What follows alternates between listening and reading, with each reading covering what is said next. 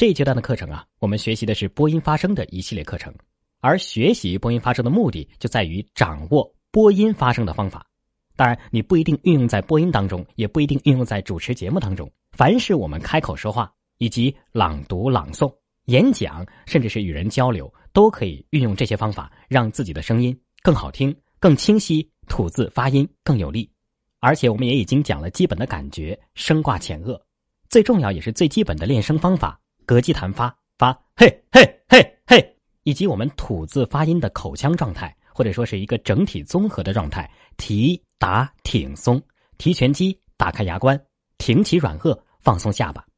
那么，既然已经学到了这些内容，我们在以后的吐字发音当中，在练习当中，甚至是在平常的说话当中，就要注意，就要形成这样的意识。就要有意识的去运用，去找控制自己声音的感觉，去调动自己的发声器官，以达到播音发声的要求，而不是再像以前那样说话，那样前肌没有感觉，软腭没有感觉，唇舌没有感觉，后槽牙没有打开的那样说话，以后就不再有了。而在前面的课程当中呢，我还讲了播音发声的三个要素，首先是气息，然后是声音，第三是共鸣。那么今天这期节目，我们主要讲气息的控制。不知道大家还记得气息的控制主要是靠的哪些人体的器官吗？肺、气管、胸廓、膈肌、腹肌，以及相关的肌肉等等。那么播音对气息的要求是怎样的呢？我们要运用这些器官，让我们的气息达到一个什么样的效果呢？有这么几个词来形容：稳进，稳是稳定的稳，进是使劲的劲，强劲有力的劲。第二个词节省，第三持久。第四，自如；第五，协调。也就是说，我们要运用我们的这些控制气息的器官，使我们的气息达到稳进、节省、持久、自如和协调这样的效果。什么叫稳进呢？首先就是稳定，气息要稳，不是忽强忽弱、忽快忽慢的，它整体是一个稳定的状态，是一个能够控制的状态。其次呢，是有劲。这个有劲不是说一直气息是有爆发力的。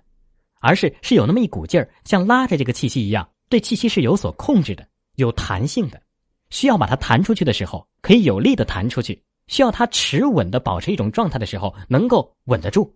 这就是这个劲所要达到的要求。那么第二个是节省，因为每一个人一次性能够呼出的气息都是有限的，不管你的肺活量多大，它总有用完的时候。用完之后，你需要再吸一口气，然后再慢慢的把它呼出去。那么节省是什么意思呢？就是我们在说话的时候，用这吸进去的一口气的时候，要节省着用，而不是一张口就把它用完。这样的话呢，如果你后面还有要说的话，有可能后面几个字就会气息不足。不论你的肺活量有多大。那么第三个就是持久，持久跟节省也是相应的。你只有节省了之后，你的这一口气吸进去之后，所能够运用的时间，所能够表达的字数，才能够更加的持久。第四个自如。就是你需要强的时候，气息会强；需要弱的时候，气息会弱；需要快、需要慢的时候，能够自如的控制，能够把气息吸得很深，也能够把气息在吸得较浅的情况之下，迅速的把它运用出来。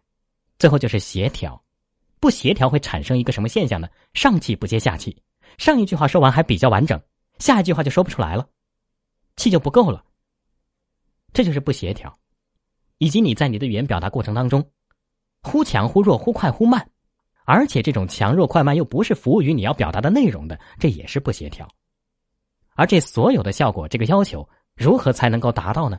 就需要我们掌握最基本的气息控制的方法，并且加以练习。